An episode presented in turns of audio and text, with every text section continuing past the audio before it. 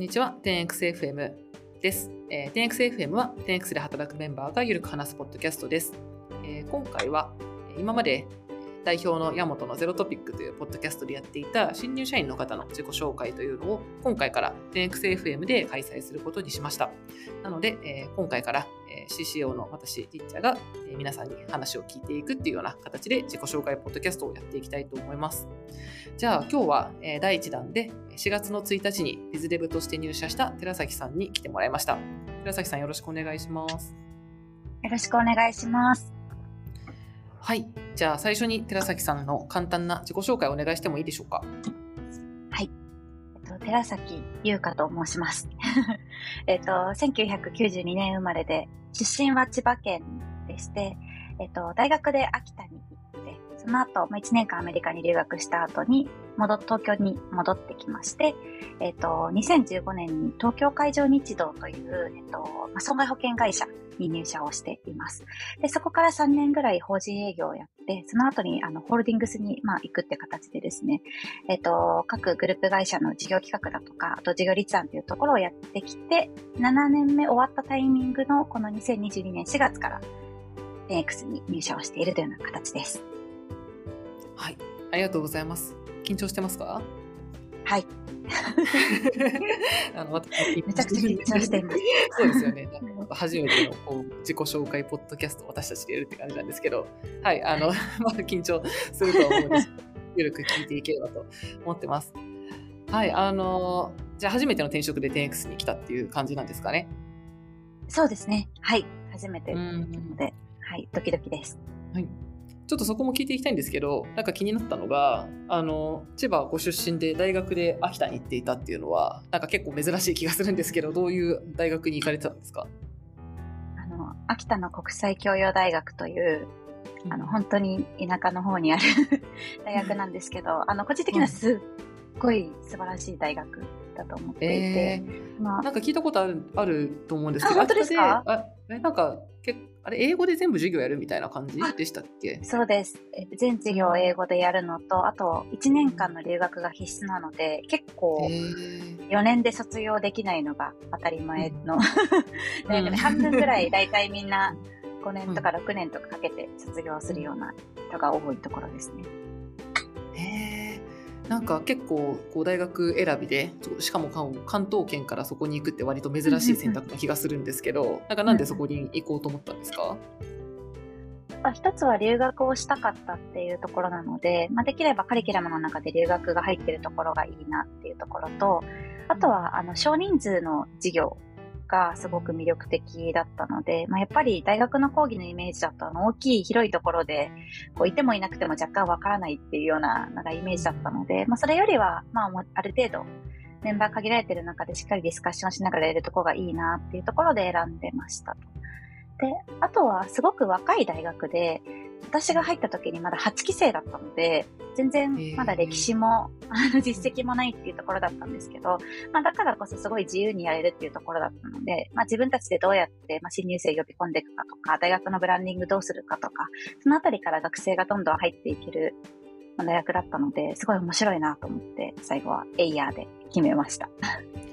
え学生自身がそんなあのなんだろう受験生の広報みたいなの手伝ったりするんですか？そうなんですよ。人がいなくてですね。あの、ベンチャーじゃないですか。あのはい、一学年、一学年200人ぐらいしかいないので、で、それで4学年なんですけど、うん、まあ大体一学年丸々留学に行ってるので、うん、まあ1000人いないぐらいだったんですよね。なので、それで、まあ大学祭とかで1万人とか呼ぶとかってなると結構総出な状態だったので、まあ、整ってはなかったんですけど、まあ、それはそれですごい面白かったですし、あの、本当に地元の方にたくさん支援していただきながら、なんか大学生活を送ったなっていうのがあるので、すごい良かったなと思ってます。えー、すごいベンチャーマインド溢れる、あれです、大学です、ね、今思い返すとそうなんですよね。うん。はい、なるほど。良かったです。うん。え、じゃそこからあの新卒で、でもなんか子外資とかじゃなくて、あれなんですね、その保険業界っていうのはまたどう、なんでそこを選んだんですか？ああ、なんか、外資も外資すごい結構どちらか自分の気質に合うかなと思ってたものの、まあ、留学もしたっていうこともあって、まあ、やっぱり日本大好きっていう気持ちが強まり、やっぱり日本に軸足を、はい。結構そういう人多いんじゃないかなって思うんですけど、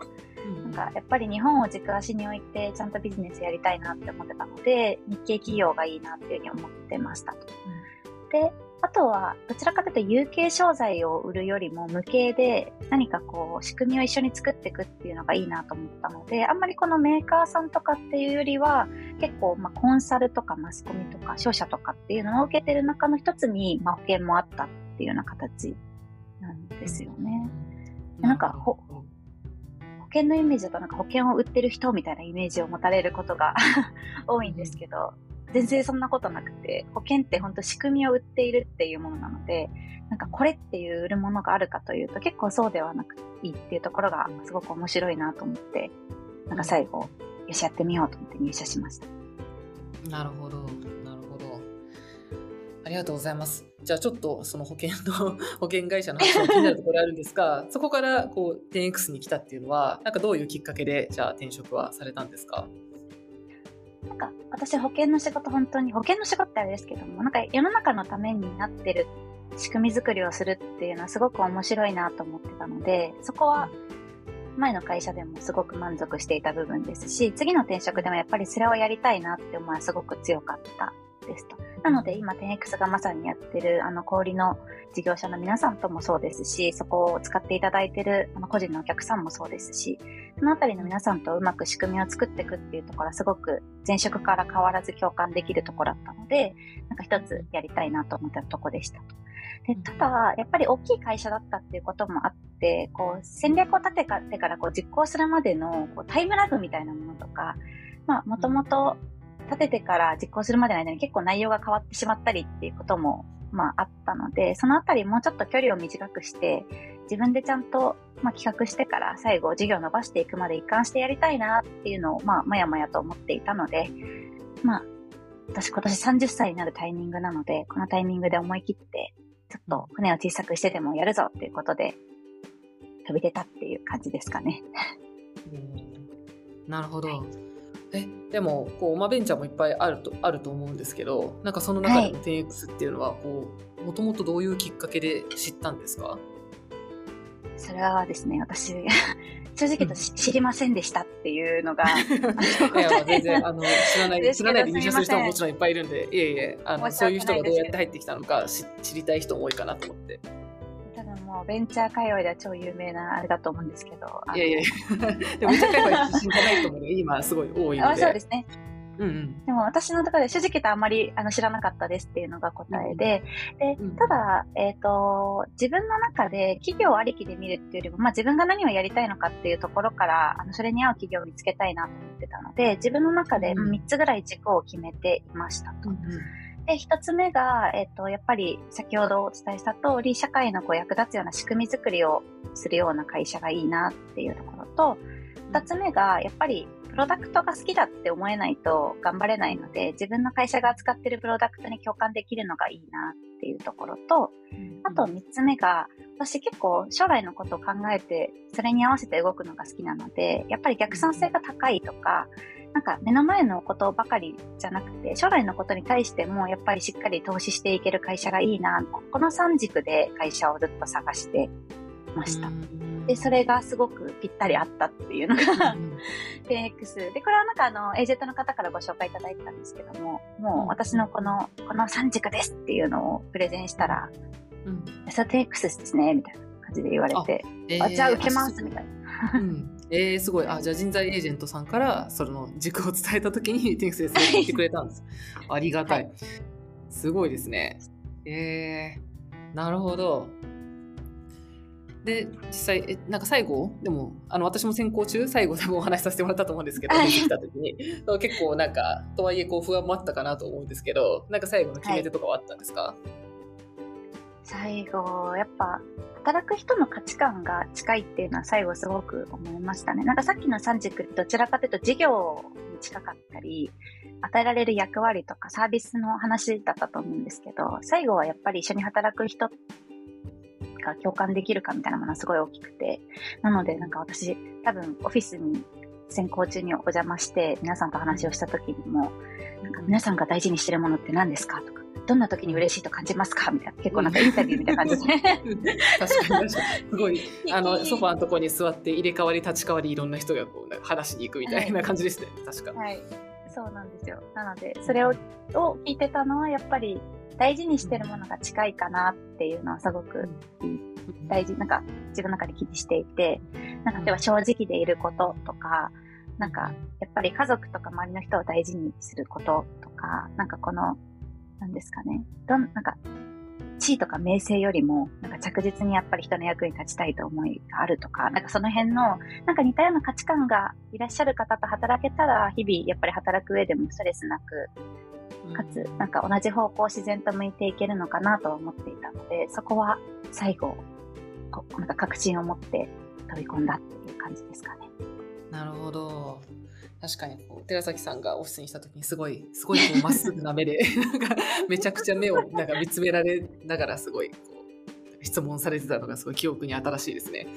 すごいまっすぐな人だなって思ったので思い出しました。はい、なんかそうなんですよ。なので皆さん一瞬なんかえみたいな感じだったんですけど、でもすごい誠実に答えていただいたのが、うん、はい、嬉しかったです。いや、すごいなんかこの意気込みめっちゃいいなってすごいみんなに言ってました。そうでで入っていただいてすごい嬉しいなと思ってるんですけどじゃあちょっと入社後あの今1か月ちょっと経ったところだと思うんですけど今お仕事ではどういうことを担当されてるのか伺えますか？はい今、ビズデブの中のビジネスチームっていう形で、あの、実際に小売のパートナー企業さんとちょっとお話をさせていただいて、まあ、すでにネットスーパーやっている方もいらっしゃいますし、やってない方もいらっしゃるんですけれども、いろいろ課題をお伺いしながら、私たちが提供しているステイラーっていうところの、まあ、導入も目指していって、こう、いろいろとやり取りをさせていただいてるっていうところがメインのところですかね。うん、なるほど、なるほど。結構 10X って、そうですね、あの表に出てるパートナーさんだと、こう、洋華堂さんとか、ライフさんとか、まあ、スーパーさんとかドラッグストアがいるわけなんですけど、もう、あれですか、入って早速いろんな商談とかにも行かれてるんですか？はい。驚くほど入れていただいて。っていうぐらいたくさん、あたくさん話、いや、すごくいいなと個人的に、私まだ本当1ヶ月ちょっとなんですけど、うん、毎日パートナーの皆さんとお話しさせていただいてますし、出張ももう3回ぐらい行けたので、うん、まあ、日本全国津々浦々にやっぱりいろいろ課題を抱えているっていうところをお話を伺いできるのはすごいいいなと思ってます。うん。特にどういうところがあの面白いんですか？いやもう私、業界が今までのあの職種と全然違うので、聞くこと何から何まで面白いなっていうのは あるんですけど、なんかやりたいと思って、ネットスーパーをやりたいというか、やっぱり地域のこのお客様の役立ちたいってこう思いを持っている方が多い中で、どのあたりに課題があるのかっていうところをヒアリングをしていくと結構共通項があったりだとか、やっぱり踏み出せない理由っていうのが皆さんお持ちだったりするので、そのあたりをすごく理解するっていうのは、まず何か解決策を出す前に、まずそこを理解するのはすごく面白いなって個人的に思います、ね。ああ、なるほど。なんかちなみになんか言える範囲でいいんですけど、こうどういう共通な課題とか持ってる小売事業者さんが多いんですか？あ、なんか、その、まあ、システムで解決できそうな課題、例えばこれを作るのにすごい時間かかっちゃってるとか、なんかこことここが繋がれてないからやりたいと思ってるんだけどできないみたいな課題もあのすごく面白いなと思いますし、たとえそれが解決できたとしても、やっぱりあのスーパーだと店舗がしっかりこう、店舗ありきのビジネスだと思うので、そこの店舗の皆さんとどうやって動いていくかっていうところ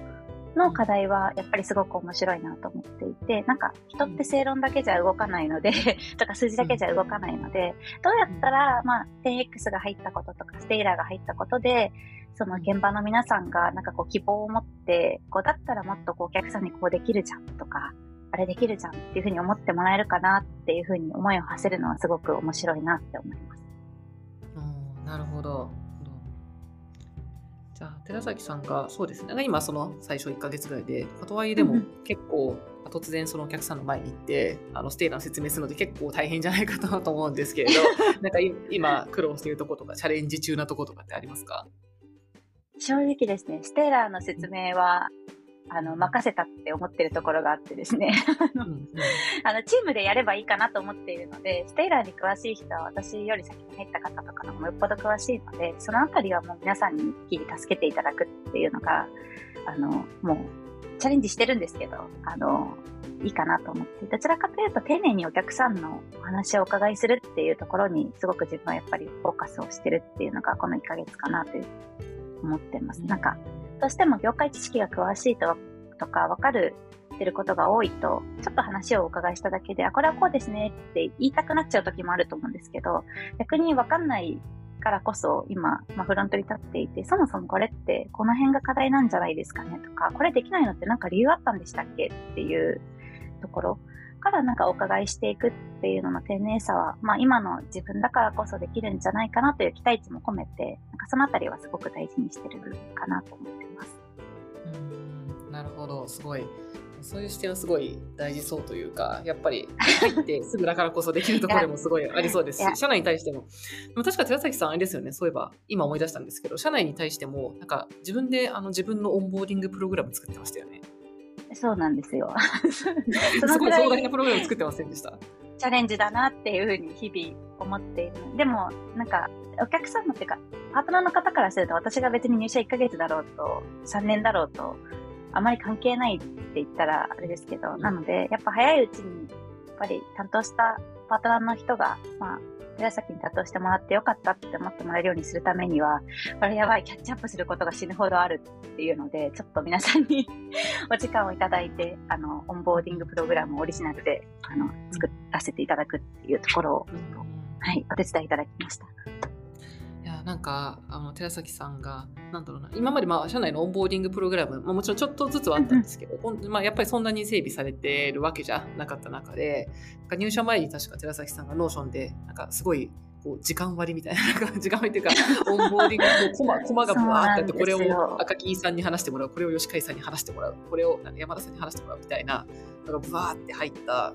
なんか大きいオンボーディングプログラムを自分で作っててで、それをみ、それをにみんなをアサインして話してもらうっていうのを作ってて、いや、めちゃくちゃオーナーシップだなって、すごいバリューを発揮されてるなと思ってました。いや、私、 Notion 使うのも初めてだったんで、え、これ、エクセルと違ってメンションできるの？とか、え、何これ書類リレーションできるの？みたいな。感動しながらこう作ってたら大きいものになってて、なんかすごい壮大なのできたって思って。まあでもあの、今それが実際、あの、ちょっと改変いただいて、次の BizDev の方のオンボーディングのプログラムになっているので、なんかこれをもっともっとまた新しい方入っていただいたらアップデートして、なんか、いい、いい、急ぐ必要はないと思うんですけど、できるだけなんか早くにこの立ち上がりができるっていうのを支援できたらいいなとは思ってます。そうですね。素晴らしい、あの、オンボーディングを自分でお話持ってるところが、すごい、らしいなと思っていました。はい。じゃあ、ちょっと、えっ、ー、と、最後、最後というか聞きたいところは最後なんですけど、いつも10X の Values について、あの、これ、山本会の時からずっと伺ってるんですけど、うん、えー、10 X のバリュー3つ、シンク 10X、テイクオーナーシップ、アズワンチームっていうのがあるんですけど、なんかその中で特に好きだなとか、共感するなみたいなバリューがもしあれば伺いたいです。私はダントツで As One Team ですね。お As One Team。それはなぜですか？なんか、前の2つは優秀な人だったら過去会ってきたなって思うことがあるので、やっぱりなんか逆算性高い人とか、なんか自分で物事を進められる人って、個人単体ですごく優秀だなと思うんですけど、アズワンチームって規模が別の話をしているなと思っていて、それをなんか体現していくってすごい大変だなっていうふうに思うので、なんかこれを掲げているってすごくいいなと思いますし、最後ができてるって胸を張って言えたら、なんか最高だなと思いますね。おなるほど。じゃあなんか社内その入って入社1ヶ月ぐらいだと思うんですけど、はい、なんかアズワンチームって感じたりとか体現されてるなとか思うところって何かありますか？さっきのオンボーディングのところからですよね。あの、プログラム、入社前の人が作っても皆さん、あの、助けてくれるっていうのが、やっぱりすごいなと。全然自分のチーム外の方も皆さん支援いただいて、話していただいたので、なんかその、まあ、私、大企業にいた時間も長かったので、どちらかというと縦割りが、まあ、染みついてたってこともあるんですけど、まあ、ミッションに向かってこんなにいい意味で役割超えて助けてくれるんだっていうのはオンボーディングの時からすごく感じていましたし、今もなんか Slack で一応チャンネルはありますけど、皆さん全然自分のメインのチーム外のところでも喜んでコメントされるじゃないですか。なので、そうですね。結構積極的にこう、チームをこうやってなんかコミュニケーション飛び交ってるのを見て、あ、すごいいいなっていうふうに思いますっていうのが、なんか日々感じるところではありますね。なるほど、なるほど。寺崎さんもね、早速あの採用だったりとか、結構いろんなところで、うんなんかそのほ、まずビズデブの業務じゃないところでも結構、うんうんうんなんかは発言したりとか、今日どんガンガン動いたりとかされてるなっていう印象があります。いや、すごいありがたいです。すごいいいなって思ったのが、何か答えがない問いをチームで話すときに、なんか、あの、 Notion でこの、なんですか、ベースの叩き台をうん皆さん結構用意して話すことが多いなと思っていて、その時に必ずなんか目的とか、目指したい姿みたいなものが結構設定されてることが多いので、それに向かって全員が意見出せるっていうのはすごい、なんか皆さん入って当たり前にやられてるんですけど、すごいいいことだなって思いますね。なんか、どうしても個人で話すと、私はこう思うとか、私はみたいな、自分のことを気遣ってほしいみたいな、あの、どうしてもコメントが自分も含めて先行しがちな時があると思うんですけど、そこが出ないなのか、なんか、すごくそれがなんですかね、うまくチームとして、まあ、個人の意見は尊重するけども、目的はやっぱりチームとしてよく動くためだよねとか、これだよねっていうのがいつも設定されてるのは、すごくいい形で発信が、発信で発言ができるところはすごいなって改めて思います。なるほど。なるほど。すごい、なんか新鮮な視点ですごいいいですね。確かに。か。確かにドキュメントの一番上になんか目目的とか Y とかなんかこれは何かとかが書いてあるのは確かにかなり徹底されてる感じはしますね。し、なんかリッチさんの立場だと、なんか、従業員からの声とかで、なんか、もしかしたら私はこう思うとか、私はこうしてほしいみたいな声って、なんか、あの、コーポレートの皆さんとかって結構お聞きすることあって、結構疲れちゃう時もあるんじゃないかなって、個人的には思うんですけど、なんかテイクスの皆さん、それを意見を上げる時も、私はっていうよりは、会社としてこうした方がいいと思うとか、なんかチームとしてこうなった方がいいと思うっていう、なんか上げ方をされてるので、なんかきっと受け取る方も、受け取りやすいって言ったらちょっともしかしたらいろんなご苦労あると思うんですけど、いえいや全然。安いのかなとそんなに、そんなになんか、いや、そんなに あの言っていただくのはすごいありがたいんですけど、本当にみんな、なんだろう、別に自分がこの要求をしたいからとかじゃなくて、本当にこうなってた方が便利じゃないですかとか、あと私がすごいと思うのは、なんかむしろやっときましたみたいな。ややうんうんうんもうやっとるみたいなのがすごい多いなっていうのは結構入って、なんかもうまあなんだろうなすごいなって思うし早いなっていうのはすごい感じてましたね。これベンチャーあるあるですか？それとも 10X あるあるですか？あーまあ割となんかなんだセクショナリズムみたいなものはやっぱベンチャーはそこまでない,、ないところが多いと思うので、なんかこう本当はこうなったらいいのにでもこれ自分の領域じゃないからなんかやらないっていうよりはやっぱなんかや、別にやそれ横断してどんどんこう良いと思ったら意見言っていくとかやっていくみたいなのはあの、まあ、ベンチャーの方が割と自由に動きやすい環境かなっていうのはあるとは思います。うんででただその上でやっぱ 10X でそれは結構バリューにやっぱあるかなと思ってテイクオーナーシップなんで、まあ別に自分からこう動くっていうことが 推奨されているし、あとはアズワンチームも、まあ、こうチームの生産性が上がるとかチーム全体の成果が上がるために何か必要なこととか動けることがあったら貢献しようっていう行動は推奨されてるのでなんか、うんうんうん。そうですね。そういうことはすごいじあの各自が自分から動いてることが多いなって思いますね。うん、本当なんかアベンジャーズみたいだなって思います。アベンジャーズ はい、なんか、そうです本当すごい、みんなで倒すときもそうだし、なんか、ちょっとここの辺の敵倒しときました、みたいな感じで。敵敵敵倒しときすごいなって思います。すねはい。確かにみんななんかすごいうあの各自が各もう自分で強いところでなんか。なんでしょうね戦ってるみたいな感じはあるかもしれないですね。うん。そういう感じます。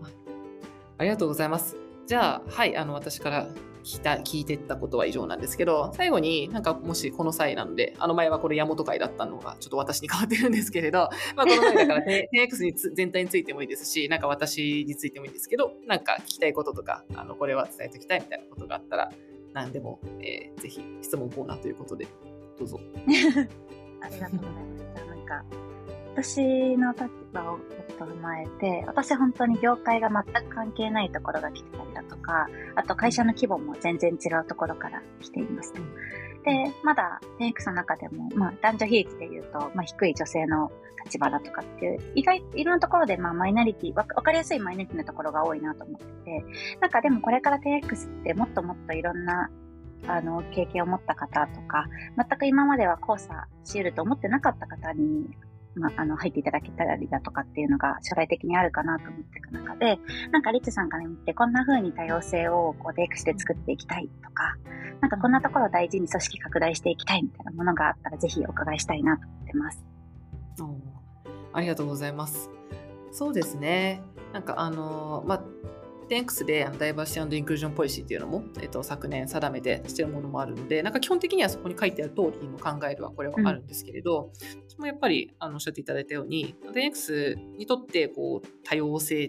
という一言でこう済ませるのは難しいんですけど、やっぱりなんかいろんなバックグラウンドの人とかいろんな状況にある人まあ、それはあのバックグラウンドの業界とかもそうだし、まあ、年齢とか性別とか住んでる場所とか国籍とか政治人とかいろいろあるかもしれないんですけど、そういうなんか多様多様な人が集まれる環境であるってことはものすごい大事だなと思ってます。でなんかそれは何で大事かっていうとなんかこそあのやっぱり事業の達成のためにどんだけそれが大事かっていうのが一番やっぱり会社組織にとっては大、うん、あの重要かなって思ってて、うん、10X が掲げてるミッションは 10X を作るまあ、社会に対して非連続な価値を作るっていうことをやりたいんですけど、そのために、まあ、例えば、私たちがやってるこうネットスーパーとかネットドラッグストアって、うん、まあ、こう例えば使う方もすごい多様な日本中の本当にいろんな状況の人が使ってるわけだし、うん、あとはまあスタッフの方とかもすごいいろんな状況の方がいらっしゃるわけで、そういうこういろんな視点とか想像力みたいなものがやっぱり事業の成果に関わってくるはずなんですよね。なんでこう、じゃあ東京でスマホめっちゃ慣れてる人たちだけのリテラシーで本当に作っていいかって言ったら、それはまた違うかもしれないし、なんか、まあ、そういう面で絶対にこう多様な方が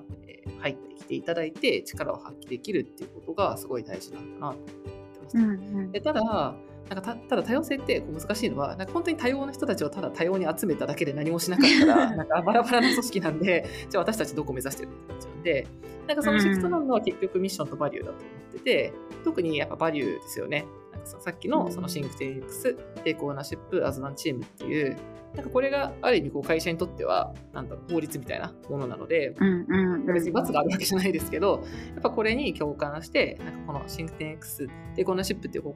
行動をしたいとかできるとか、逆にそうじゃない行動をした時にはそれってあの Take Ownership じゃなくないみたいなことをこうちゃんとお互いフィードバックできるとか、なんかそそこが一本軸を通すものなのかなとはすごく思います。うん、なんでやっぱり、まあ、今だとどうしてもあの確定フェーズなんで、まあ、採用っていうところでそこが一番出てきやすいところではあるんですけど、まあ、採用ももちろんだし社内でもお互いに対してなんかあの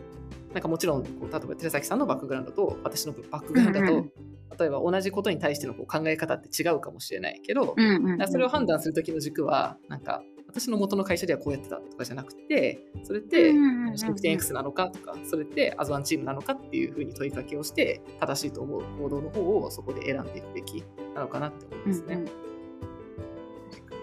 なんかあとさっきおっしゃってた、あの、いろんな方が使う、事業を伸ばすために実際使う方もいろんな方っていうのは、本当パートナーの方からもコメント結構いただくことあるなと思ってて、なんか普段なかなかスーパーに来れない方でも使いやすくなるのとか、うちってやっぱり、その、スマホに慣れてる方だけじゃない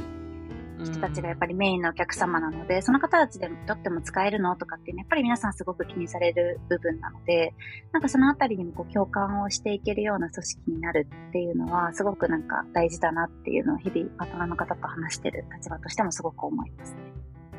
本当にそうですよね。なんか結構今もあのステイラーで提供してるネットスーパーのアプリってこう結構店舗と同じような直感的な作りにできるだけになってて、こう野菜あのなんか旬の食品とかこう から始まってなんか野菜があって肉があって魚があってとかっていうこう体験作りもそうなんですけどなんかそれ以外にも例えば進んでるとこだとあの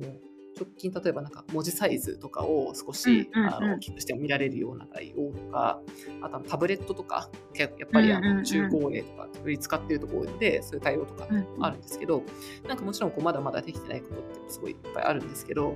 まあ、なんかこれってこうお客さんがすごい多様なサービスだからこその面白さでもあるし、実際入社していただいている方もそういうなんかこう一部の都心の人だけが使うんじゃなくて、うんうん日本中どんな人でも使うようなサービスに携わりたいって思ってる方とかあの自分の親も使うようなサービスやりたいっていう方とかがすごく多いのでそれはやっぱりステーラーならではのすごいやりがいなのかなと思いますね。めっちゃわかります。そこすごい日々、なんか、プロダクトが好きっていうの言った通り、なんか、そこすごいやりがいだなってうん思うので、はい。わかります。なんかこ私も結はい構、いい使った方のあのツイート、ツイートとかちょっと流れてくるようにしてるんですけど、なんかネットスーパーって使ったわみたいなのを見ると、すごいなんか良かったなって思います。本当にそう思います。なんか身近な方、困ってる方に使っていきますし、その困ってる方が使いやすかったっていろんなバックグラウンド持った方が言ってもらえるとあーいいなって思うので、それは本当に日々のやりがいなんだなと思います。そうですね。ちょっとそれはじゃあ寺崎さんがバンバンと導入企業を増やしていただいて、頑張って広げます。うん、頑張って広げていただけると嬉しいと思ってます。はい。はい、じゃあちょっとそんな感じで 締めになったんですけど、ありがとうございます。はい。はい、じゃあ今日は、えービズレムの寺崎さんに来ていただきました。ありがとうございました。ありがとうございました。